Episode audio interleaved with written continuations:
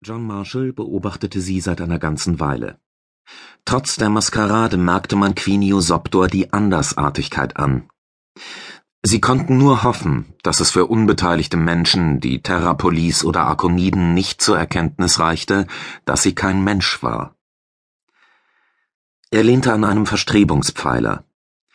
Sie befanden sich in einer der großen Suiten auf Deck 5 der MS Hamburg 3, das Kreuzfahrtschiff hatte vor einer knappen Minute am Pier des Hafens von Magdalena angelegt.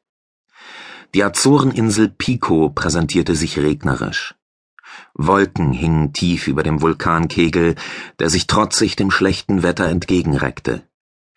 Ein beeindruckendes Bild, obwohl der 2351 Meter hohe Ponta do Pico kaum mehr als eine Silhouette war.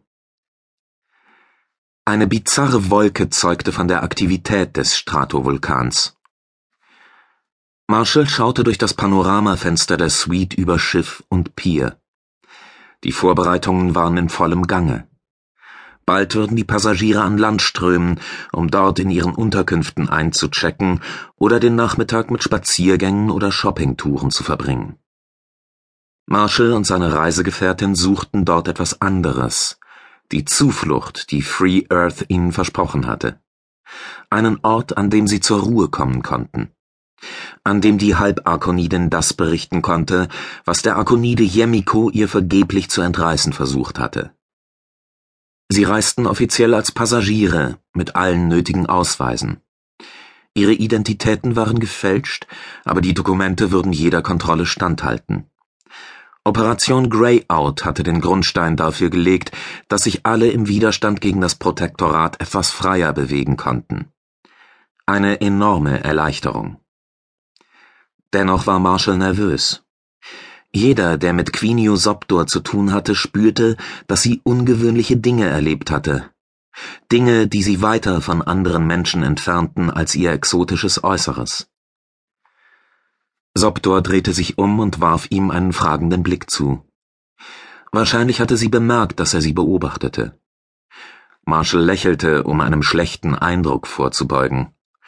Er war nach wie vor unsicher, was ihre Reaktionen betraf. Sie war eine Halbarkonidin. Arkoniden und ihre Abkömmlinge unterschieden sich in vielen hunderttausend kulturellen Kleinigkeiten von Menschen. Im Falle Sopdors kam eine persönliche Geschichte hinzu, von deren Abgründen er so gut wie nichts wusste, noch nicht. Ganz zu schweigen von den Traumata, die in ihr schlummern mussten. Soptor machte allerdings nicht den Eindruck, als sei sie beleidigt oder fühle sich anders wie unwohl. Sie erwiderte sein Lächeln. Marshall stellte zum wiederholten Mal fest, dass sie auf eine ganz eigentümliche Weise unglaublich attraktiv war. Dabei wurde dieser Eindruck durch die Maske eher abgeschwächt. Ihre normalerweise blau-schwarze Haut hatte sich in ein dunkles Kakaobraun verwandelt, eine Perücke mit kurzem schwarzen Haar verbarg den tagelonischen Kopfflaum. Lediglich der schwache Duft des Sekrets, den die Quillranfedern bisweilen absonderten, war nicht zu überdecken. Doch das würde als exotisches Parfüm interpretiert werden. Die Iriden ihrer Augen waren nicht mehr silbern, sondern von grünbrauner Farbe.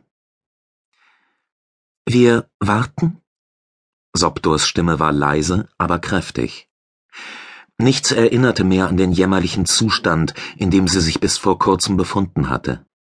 Sie war wieder gesund. Zumindest äußerlich. Ja, wir warten bis zum Schluss. Wir könnten uns unter die anderen Passagiere mischen, das wäre eine gute Tarnung, aber das Risiko steigt mit jedem unkontrollierbaren Kontakt. Der Zufall sorgt für Überraschungen, die man nicht einplanen kann. Soptor lächelte. Das hat der Zufall so an sich. Die Kontrolle beim Verlassen des Schiffs erwies sich als nur flüchtig. Keine Beamten der Terrapolis, geschweige denn arkonidische Soldaten erwarteten sie. Stattdessen zog ein örtlicher Polizist, der Marshall eher an den Wächter eines Parkplatzes erinnerte, ihre Papiere durch ein Lesegerät. Es gab keine Probleme, wie bei June der militärische Anführer von Free Earth ihnen versprochen hatte. Wenig später fanden sie sich an der Hafenmode wieder. Und jetzt?